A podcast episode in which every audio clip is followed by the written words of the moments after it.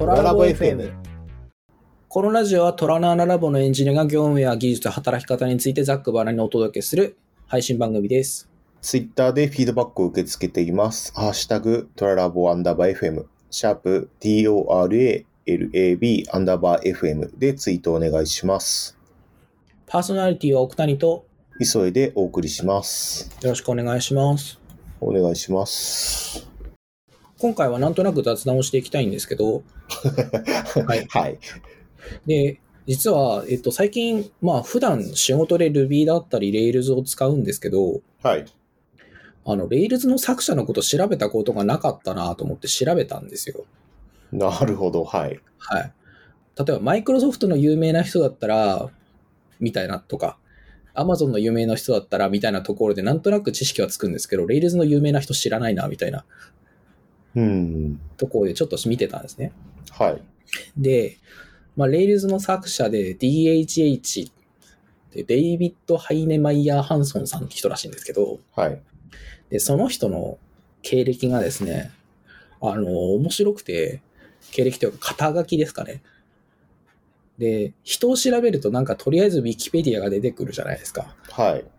で、デンマーク出身のプログラマーっから書く肩書きが始まってて、ソフトウェア技術者、経営者で著作家って、まあ、経営やってたり本書いてたりするんだろうな、みたいなとこはわかるんですよ。はい。で、肩書きの最後にカーレーサーってあるんですね。で、趣味でカーレースをやってるらしいんですけど、えー、そうなんですね。あの、ルマン24時間レースでアマアマチュアクラスで優勝したって書いてるんですね。えー、いや、もうそれ趣味じゃねえだろみたいな。いや、もう、なんつうか、いや、いや、できる人何でもできちゃうんだな、みたいなことを思ったんですよ。えー、そうなんですね。なんか、自分なんかあんまり、なんか作者のこととかあんまり追わない。まあなんかよく、うんまあ、Ruby の作者の松本さんとかはよく流れてきますけど、ツイッターとかで。うんまああんまり、なんかそういうフレームワークとか作っとか言語を作ってる人は自分はあんまり追わなくて、まあ Rails は、なんかプロジェクト管理ツールを自作するときにうん作られて、まあそれがどんどん広まっていったみたいな、なんかそういう概要ぐらいは知ってますけど、なんか、へえ、なんかそういう、あれがあったんですね。なんかちょうどあの、2020の年末に、あの、ホットワイヤーって、まあ、ライブラリーというか、まあ、思想というか、あのあたりで、あの、この人が研究してたあたりで、ちょこっと盛り上がっていて、名前が頻繁に見るようになったのも、まあ、きっかけの一端ではあって。やっぱりまあ、 Rails とかの作者として名前が出てると、まあ、やっぱりそこをウォッチしてる人たちがいて、なんだろう、意見にパワーが出てくるなっていうような感じはありますかね。はい。ですね。で、まあ、まあ、なんとか、プログラマーでエンジニアで、まあ、カーレーサーができる。カーレーサーをやってるってもう現実感が私にとっては薄く、薄いんで、なんかそういうアニメとかないのかなって調べたんですよ。はいはい。エンジニアやりながらカーレーサーやってるみたいなのって、正直、きあのーキラヤマトぐらいしかいねえみたいな感じで、そうそう。あの、1話で OS 書き換えて、あの、操縦したぐらいしか思いつかなくて、か過去のものを調べたら、意外にあの、エンジニアと、あの、運転するとか操縦するのを兼ねてる人ってあんまりいなくて、うーん。実は。あれ、古いところで言うと、あの、マジンガー Z で、あの、カブト工事のおじいちゃんがマジンガー作って孫を乗せたりとかするんですけど、はい。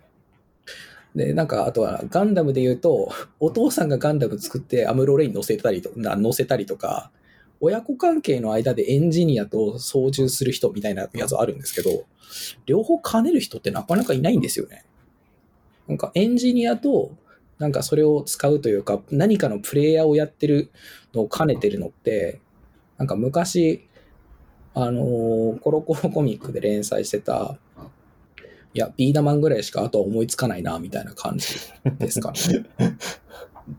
なんか、謎の 3D プリンターみたいなアイテムで、なぜか新しいアイテムができてくるので、あれは楽しい私漫画大好き大好きなんですけど、やっぱエンジニアとか何か突き通してると、なんか他のことやると、やるときもなんか、やっぱ才能発揮しやすいんですかね。いや、ど、どうなんですかね。まあ、なんか、どのくらい真剣、なんか、どれくらい真剣にっていうか、まあ、アウアウトプットする癖がついてるんじゃないですか？あなんか、どんなこと、特に趣味とか仕事とか関係なく、あ、ああ、なるほど。はい、なんか、そういうのはよく感じますけどね。まあ、さすがにここまではできないのは分かってますけど、まあ、もうちょっと、なんか趣味の方にも振り切って、いろいろ頑張れると、なんか、なんだろう、ラララボとしても、あの、オタク方面に振り切った趣味でもう、ちょっと有名になってると、ラボとしてもいいのかなってことを、なんか、ちらっとだけ思いますね。まあ、わかんないですけど、別に有有名？有名かどうか置いといて、まあなん、顔取ってる人別にいるはいるんじゃないですか。まあ、それはあんまりラボの中で共有はしてないかもしれないですけど。そうですね。まあ、あとはもう有名になるとは別に、まあそっちに振り切ってやってた方が楽しく生きてられる気はしますね。まあ、そうですね。そう、なんか趣味の話が出たんで、なんかもうちょっと話してもいいかなと思ったんですけど、はい。なんか、なんか自分の中でアウトプットできそうな趣味とかってあります？アウトプットできそうな趣味ですか？うん、そうです。なんか自分とかだと、別に最近ってわけではないんですけど、割となんか映画とか見るの好きなんで。なんか自分結構いろんな、いわゆるその、ネットフリックスとかアマゾンプライムとか意外と契約してて、まあネットフリックスもアマゾンプライムも両方入ってるんですけど、それでなんか休みの日はなんか何か一本映画見るみたいなのはやってるんで、まあそれの感想とか書いてみたりするのも一個のアウトプットかなみたいな風に最近考えてるんですけど、なんかそういうのってあります？奥谷さんは。あそうですね。私もあの、まあ、まあ、ちょっと最近はやや難しいですけど、映画館によく行ってた頃は、映画見に行くと、あの、その劇場の南蛮シアターの前に大体ポスターがあるじゃないですか。はい。ポスターの写真を撮って、その写真と映画の感想を見終わった後にツイートするっていうのをずっとやってましたね。ああ。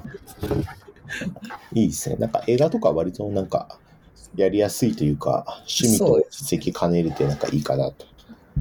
あの、140文字で感想をちゃんと綴っていく感じが。はいはい。ねただ、やっぱり、なんだろう、やっぱりお込み上げてくるものがあると、やっぱり2、2 3個まとめてツイートしちゃいますけど。ああ、そうです。なんか、自分最近映画館で見た映画、あの、ちょうど2月の、あえーさ初旬くらいに、あの、テネットの再上映やってたんで、池袋で。ああ、なるほど、なるほど。IMAX で見に行ったんですけど、内容が、内容が難しすぎてツイートできないってあ なりましたあ、私も行ったんですよ、はい。テネット。はい。あのーすごいってことだけ分かって。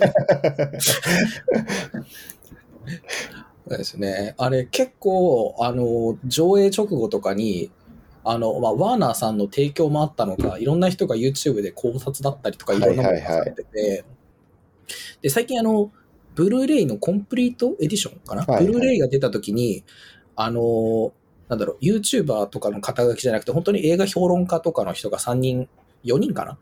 集まって喋ってる動画とかを公式で上げられてて、はい。それが面白いんですけど、あの、皆さん、とりあえず、一言目に、ぜあの、一回じゃわからないみたいなことをやっぱり言ってて、うんああ、俺一緒一緒みたいな。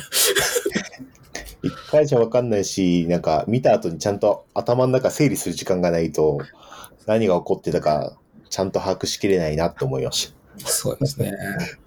あれ、テネットは2週、あの、2週目、だから要は最上映が日本で今かかってるんですけど、あれってアメリカ本国はまだ確か上映できてないんでしたっけ？ああ、そうなんですか。なんか、あ、そうそうそう、あの、コロナの関係で上映がまだできてないとかなんとか、日本が幸い上映できてるんだとしたら、まあ嬉しいことだなと思いますね。そういえば、池袋の IMAX だから、あれですよね、あの、画角が変わったりとか、あそうです、そうです。ですよね。あの、一番、なんだっけ、日本の、日本の映画館で、あ、一番あのす。監督の見せたかったものをちゃんと上映できてるのは、池袋のその IMAX だけだったのかな。そうですね。あそこは、でもちょっと IMAX 初めてだったんですけど、はい。ちょっと、なんですかね、情報量が多すぎて、はい。あの、画面、映像としての情報量と内容としての情報量が多すぎて、ちょ IMAX 多分、慣れるためにもっとなんか、優しい映画から入った方がいいなと、個人的には思いましたね。えー、IMAX ってなんていうか、なんだろう、絵絵的なものじゃなくて情報量が多いんですかあの、なんか、まあ、座る位置とかにもよると思うんですけど、本当なんか画面いっぱいなんですよ。ほうほうほ視野いっぱいに映像が入ってくるんで、う。ああ、なるほど、なるほど。えー、そう、そうなんですね。うん。えーなるほど。いや、私、その池袋の IMAX 行ったことない、ないんで、ああ、えー、そうなんか、多分まあ何かしらやってると思うんで、ちょっと一回なんか興味ある映画やってたら一回見てみるとのは、個人的にはお勧めします。ああ、ですね。ちょっと行ってみたいですね。一回見てるんですけど、そのやっぱり池袋の IMAX が一番いいぞっていう情報を後から知っちゃったんで、ああちょっと行ってみようかな。ですね。なんか、もう映画の感想でもやっぱり、こう、ボソボソってツイツイートしてると、あの、たまに反応が返ってくることがあるんで、ちょっとあれは嬉しいですよね。あ、うんうん。第8回終わりです。はい、第8回は、えっ、と、まあ、レイルズの作者の来歴の話から、まあ、なんか、趣味の方で手軽なアウトプットみたいな話から映画の話にどんどん流れ込んでいくみたいな感じでした。はい。そうですね。なんか映画の話は楽しんでまたしたいですね。そうですね。なんか、上手にテック関連に関連付けられるといいなと思いながら、その準備をしてなかったなという後悔が若干あります。はい。もしトラナラボについて興味持っていただけたら、概要欄にトラナラボの公式ウェブ URL 記載しているのでアクセスしてみてください。ツイッターでフィードバックを受け付けています。ハッシュタグトララボアンダーバー FM、シャープ TORALAB アンダーバー FM でツイートお願いします。それではさようなら、また来週。